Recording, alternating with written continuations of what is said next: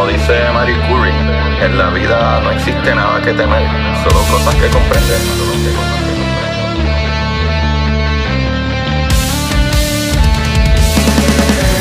Recuerden correr y buscar la manera de aprender que más le divierta.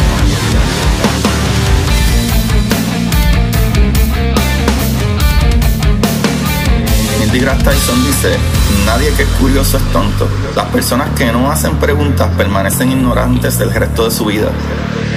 Y para ustedes, esto es curiosidad científica.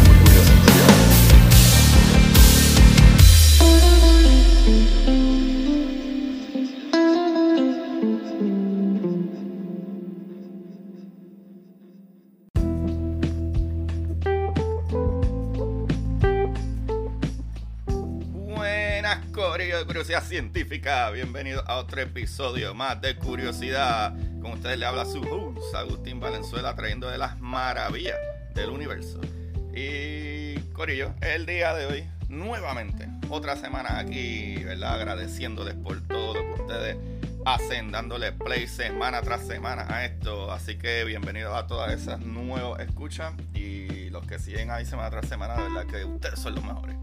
Recuerden compartir y darle like y share y vayan, ¿verdad? Vayan a YouTube y denme en follow y, en todas las aplicaciones, yo sé como Spotify y, y Apple y todo eso, se le puede dar un rating, denme 5 estrellitas ahí para que me ayuden, ya que, ¿verdad? Todo este contenido es gratuito y es para mejorar, ¿verdad? El futuro de la humanidad. Y contra eso puede sonar como que bien, wow, el Avenger. Pero, mano, básicamente sí. ¿sabe? Bueno, literalmente sí. Para, para eso estamos aquí. Para ver si nuestro sentido común mejora. Y le enseñamos estas cositas a nuestros hijos y familiares. Eh, nada. Y, y, qué mejor que aprender del universo, ¿verdad? De, de, dónde venimos, para dónde vamos y qué podemos hacer, qué nos espera en el futuro y cuán lejos nos vamos a mover. Y de eso se trata el capítulo de hoy, de la constante de Hubble. Yo he hablado un poquito de la constante de Hubble, pero nunca he entrado de lleno de lleno a la constante de Hubble porque eh, pienso que es bastante straightforward, ¿verdad? Que pues son un cálculo en específico y pues eso es lo que hay, eso es lo que utilizan los científicos. Pero la verdad es que es mucho más interesante que eso y por eso hoy voy a hablar de ello, especialmente de que, mira, hay controversia, papá, hay controversia con esto. Ya no es tan claro como lo pensábamos. Pero nada, antes de seguir para allá, recuerden buscarme en Curiosidad Científica Podcast en todas las aplicaciones de podcast. Y nada, en Curiosidad Científica Podcast en Instagram para que vean todos los links y todas las cositas. Y desde ahí mismo también pueden conseguir mis libros, ¿verdad? El universo en arroz con habichuela, La exploradora Titán, eh, el nuevo libro, La exploradora eh, Draco. Ya en Kindle está. Todavía físico no está, pero ya saldrá, ya saldrá. Hay que pasar muchos más procesos en físico, pero por lo menos aquellos que tienen Kindle ya pueden gozar de ese librazo nuevo. Y mano, eh, para aquellos que no tienen tanto tiempo de leer una historia entera, tienen el libro de historias cortas para sentarse en el inodoro. Son de las historias que salen en el Patreon. Ese, ¿verdad? Cada varias semanas salen historias en el Patreon, aparte de muchas otras cosas que yo subo al Patreon, como noticias científicas. Y ahí también pueden ir a patreon.com slash Agustín Valenzuela y suscribirse. Ahora vayan a Amazon y busquen los libros o escríbanme y yo se los envío dedicados. Eh, nada, vamos para atrás. ¿Qué es la constante de Hubble, Corillo? La constante de Hubble es básicamente, eh, digo, no es básicamente así que se utiliza, y es el valor que mide el ritmo con el que la velocidad de la expansión del universo varía con la distancia básicamente, ¿verdad? Para, esto se utiliza para calcular cuál es el valor, ¿verdad? Dicho valor se debe, ¿verdad? Dividir la velocidad con la que se aleja una galaxia, ¿verdad? Por, por decir algo, debido a dicha expansión del universo, ¿verdad? Y su distancia. O sea, en arroz con habichuela, esta medición o este cálculo, ¿verdad? Esa constante es un número que se utiliza para medir de acuerdo a qué galaxia, ¿verdad? Está a qué distancia y de acuerdo a la expansión del universo y la distancia donde queda esa galaxia, sabemos cuán rápido, cuál es su velocidad, a la velocidad que se aleja. So, básicamente así pues la velocidad de alejamiento de cualquier objeto muy lejano se obtiene multiplicando la constante de Hubble por la distancia que nos separa de ese objeto, ¿verdad? De, de sea la galaxia lo que sea. El valor exacto con la, ¿verdad? de la constante de Hubble se conoce eh, aunque, ¿verdad? Medidas independientes han establecido que podría situarse entre 65 y 80 kilómetros por segundo por megaparsec. Ah, y ahí ustedes dirán, Agustín, ¿pero qué es esto de megaparsec? Esto es un trago que tú te lo bebes con una fresa. Pues no. Aunque sería bien bonito, ¿no? Decir, mira, da un megaparsec. Ni que tenga cherry y todas esas cositas. Anyway. Para que tengan una idea, ¿verdad? Que un millón de parsec, pues un parsec nada más, ¿verdad? Es una unidad de longitud astronómica equivalente a 3.3 años luz, lo cual también es una unidad de longitud astronómica. So, para que tengan una idea, ¿se acuerdan que la velocidad de la luz es alrededor de 300.000 kilómetros por segundo? Así que si es 300.000 kilómetros por segundo la velocidad de la luz, la distancia corrida en un año a esa velocidad serán 300.000 kilómetros por segundo por 60 minutos por 24 horas por 365 días del año, que nos llevaría, ¿verdad? En un año a esa velocidad correr el universo, ¿verdad? Eh, a 9 billones 500 millones de kilómetros aproximadamente o, ¿verdad? o, 9.5 billones de kilómetros aproximadamente.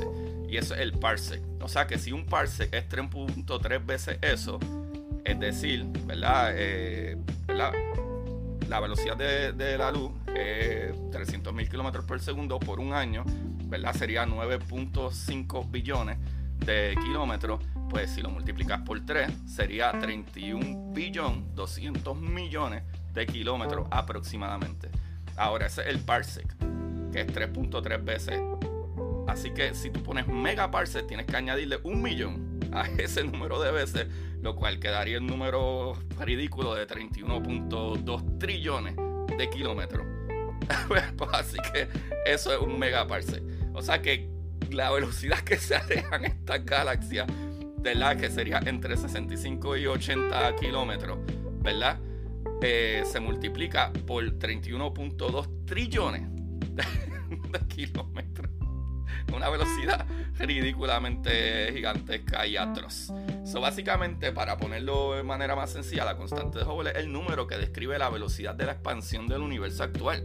Que ya saben que un mega, multiplicado por ese megaparsec, que es un montón, un número ridículo de trillones. Así que eh, se multiplicaría por trillones. Así que en el universo, ¿verdad? En expansión, las galaxias más distantes se alejan de nosotros a mayor velocidad, ¿verdad? Que las más cerca de nosotros. Lo cual hace sentido, Corillo, porque si yo tengo dos personas alejándose de mí a la misma velocidad, la persona que está más cerca de mí, yo puedo ver cómo se aleja, pero su espacio que se aleja de mí no, eh, eh, eh, ¿verdad? Digamos que se aleja de mí 10 pasos por minuto pues si esa persona se aleja 10 pasos de mí por minuto, la que está más lejos de él, que se aleja de esa persona a 10 pasos por minuto, entonces para mí esa otra persona estaría 20 pasos más lejos, no 10. So, eh, eh, básicamente, ¿verdad? Pues esa, la velocidad de alejamiento de un objeto distante debido a la expansión del universo se obtiene multiplicando la constante de Hubble por la distancia que nos separa de ese objeto que fue lo que le dije, que verdad el valor general que está aceptado de la constante de Hubble en la actualidad es de 65 y 80 kilómetros por segundo por megaparsec, que es ese número de trillones que le di.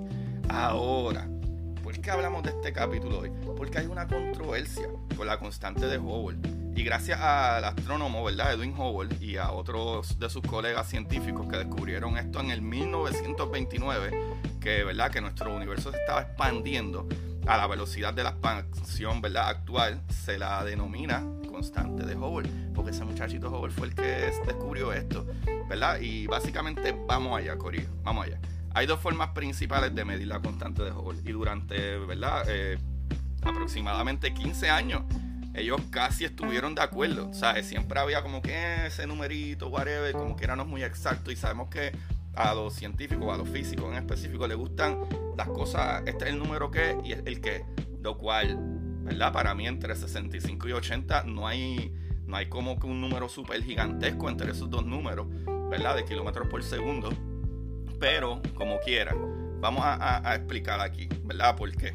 ¿Sabe? Porque es que los científicos están bastante de acuerdo, pero, pero ya no están así, ¿verdad? Desde como el 2017, 2015 han estado como que para aquí, para allá.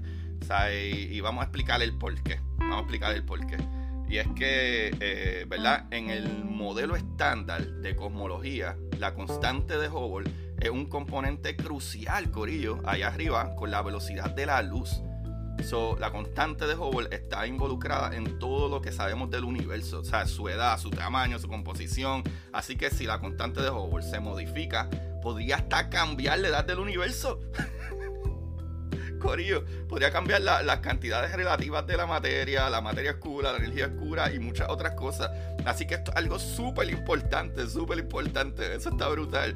¿Sabes? Pequeños detalles pueden cambiar un montón. A mí eso me huele la cabeza. Me huele la cabeza hasta como llegan a, proponer estas cosas. Lo cual van a entender ya mismo.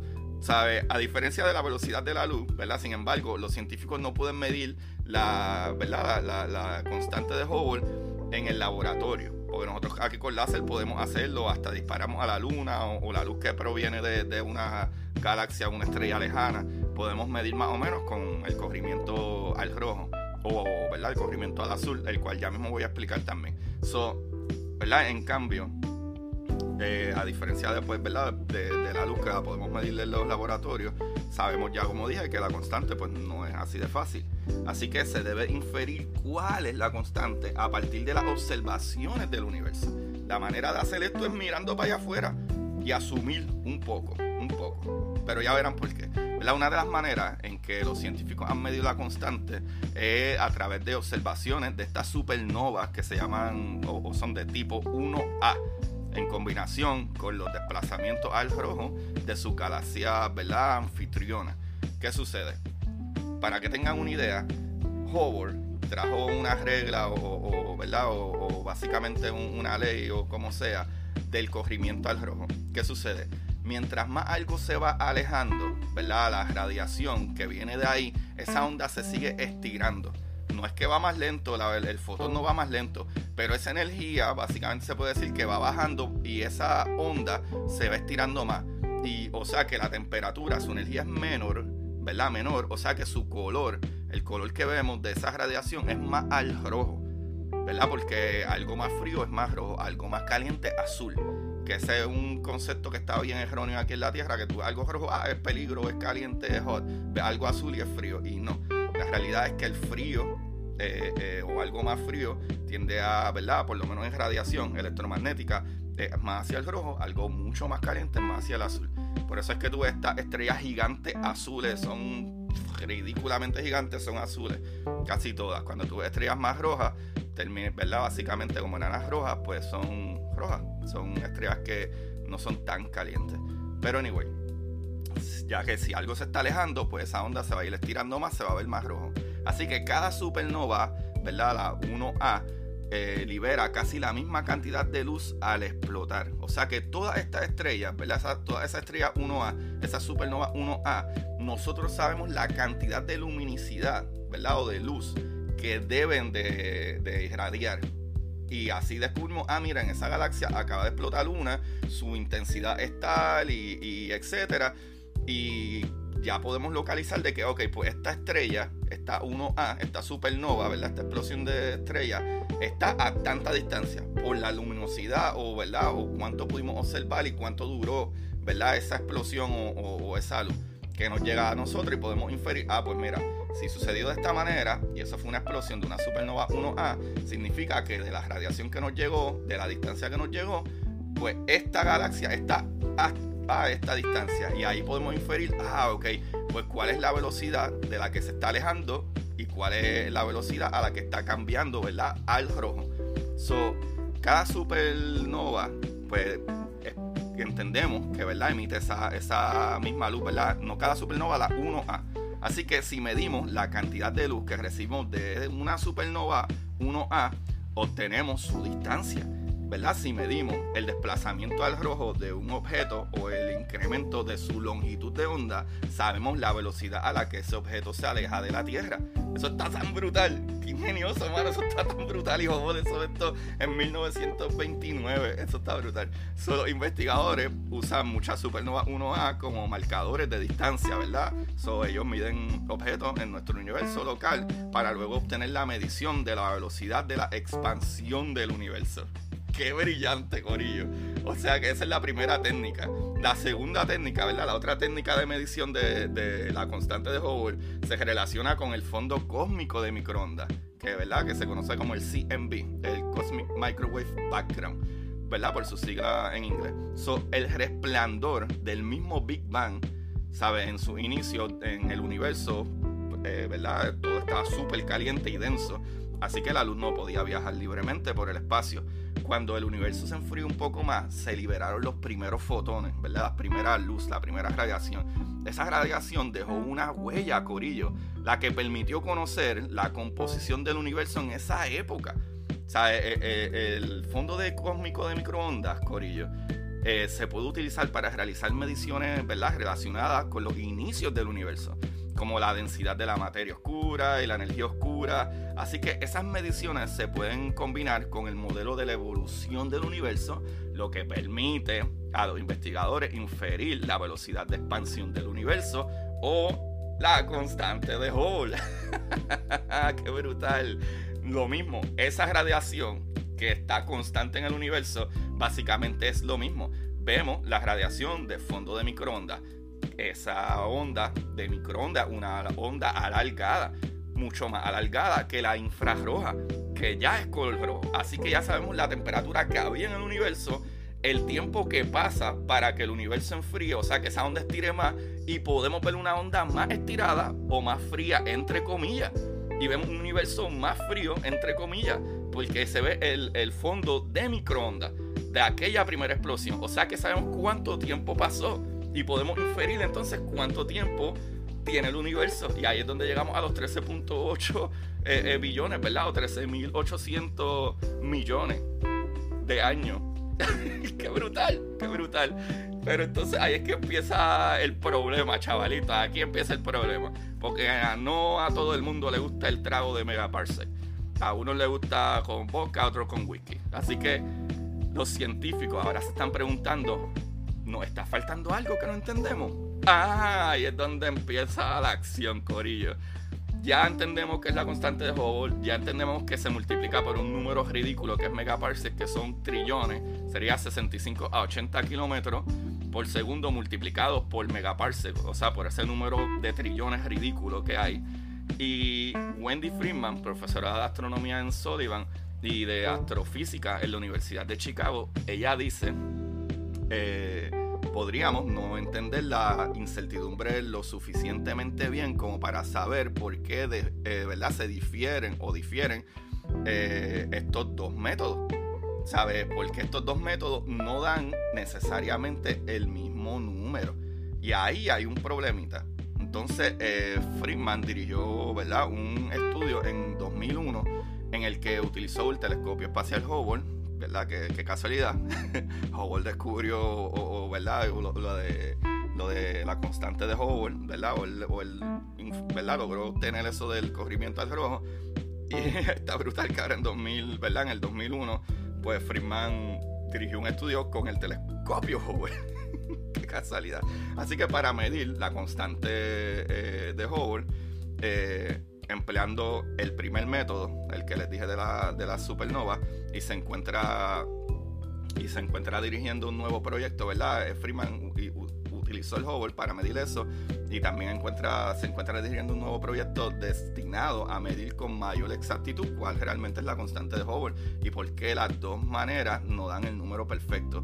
Pero ahí sale otra pregunta, ¿verdad? Que es bastante intrigante y es, ¿es incorrecto esperar un acuerdo en estas mediciones de la constante de Hubble. ¿Sabe? A lo mejor el modelo estándar de cosmología, ¿verdad? Que predice un acuerdo esté equivocado. eso provocaría que los investigadores iniciaran una, ¿verdad? Súper emocionante búsqueda de un nuevo modelo del cosmos. Porque no cuadraría bien si no cuadran de las dos maneras que se puede medir esto, pero no dan el mismo resultado. A lo mejor no parece algo como que muy wow, pero a nivel cosmológico, cuando tú multiplicas 65 o 80 kilómetros, pero eso se está multiplicando por megaparsecs, por números de trillones por segundo, es una gran diferencia en velocidad y distancia. Así que realmente sabemos qué es lo que compone toda la radiación del Big Bang. ¿Sabe? Esa es una pregunta que, que se hace de Friedman. Así que, ¿verdad? Hay una nueva clase de partículas que no estamos considerando, o las propiedades de la energía oscura o de la materia oscura, ¿verdad? Cambian con el tiempo o lo que sea. Así que esta, ahora mismo, en este momento, es la controversia que hay con la constante de Hubble. Así que, Corea, los próximos años, estos investigadores, como el mismo Friedman, tratará de encontrar ¿verdad? incongruencias de la manera en que cada método realiza su análisis antes de posiblemente ¿verdad? invocar un modelo revisado de la cosmología. O sea que al día de hoy, al día de hoy, Corillo, no estamos completamente seguros de que la manera en que observamos ¿verdad? la constante de Hubble esté perfecta. No está tan mal, yo creo que no está tan mal que una diferencia a lo mejor de 15 kilómetros, pero cuando tú hablas de cosmología, los espacios y las distancias en el universo, es gigantesco. Y más cuando se multiplica por megaparsec. Eso es una loquera. Así que ya entendieron, Corillo, que es la constante de Hubble. Y ya entendieron que ahora mismo, básicamente 2017, eh, fueron los primeros momentos que dijeron: espérate, esto hay que volver a revisarlo. Porque todavía no estamos muy de acuerdo en esto. Así que sabemos que es la constante de Hubble, sabemos que es una multiplicación entre 65 y 80 kilómetros por segundo por megaparsec y no funciona, no está funcionando ahora mismo y probablemente cuando decimos que una galaxia está a 200 años luz, a lo mejor hay unos 300 mil años, ¿verdad? Que, de diferencia que puede ser o no, pero creo que como quiera, es una manera bastante accurate de hacer mediciones eh, en el universo, porque las cosas quedan tan súper lejos y conocer que existen estas supernovas que eh, emiten esta cantidad de brillo, ¿verdad? De luminosidad, si es que es una palabra eso, eh, ¿verdad? De, luz y conocer como que, ok, pues esta supernova 1A explotó y la luz que nos llegó y la cantidad de luz y por el tiempo que tardó esa luz brillando, entendemos que esta galaxia está a tanta distancia y entonces ahí de acuerdo al corrimiento al rojo, podemos eh, asumir o presumir con un cálculo cuán lejos está esa galaxia y cuán rápido se aleja de nosotros. Yo creo que eso no está tan mal. Pero ya sabemos, esto se sigue investigando, papá. Ahí no acaba. Corillo, esta información la saqué de ciencia.nasa.gov. Eh, de Quora saqué el cálculo de Parsec de astronomía.com saqué otra parte de la información de SEA, eh, raya astronomía.es y de muy interesante.es, pero mucha, mucha información la puedes conseguir literalmente yendo a ciencia.nasa.gov. Pero como yo soy así, pues me gusta chequear en otras páginas para no decirle una loquera, que a lo mejor es más complicado de lo que es y a lo mejor está más simplificado aquí que allá y necesito ¿verdad? leer todos esos diferentes artículos para corroborar el que dice NASA. Pero, Corillo, ahí lo tienen, otro episodio maravilloso, Ave María. Hoy ya ustedes son más inteligentes que ayer, más sabios y más guapos también. Corillo. Vamos a dejarlo ahí, ya yo hice los anuncios al principio. Pero nada, como siempre, compartan estos capítulos, mano, que eso me ayuda un montón, nos ayuda un montón, un montón. Y los que quieren apoyarnos un poquito más, vayan al patreon.com slash Agustín Valenzuela para historias cortas y todos mis libros en Amazon. Y me buscan a mí todos esos links en Curiosidad Científica Podcast en Instagram y Twitter. Bye bye. Hey, busque la manera de aprender. Así mismo, que más le divierta. ¡Chequemos!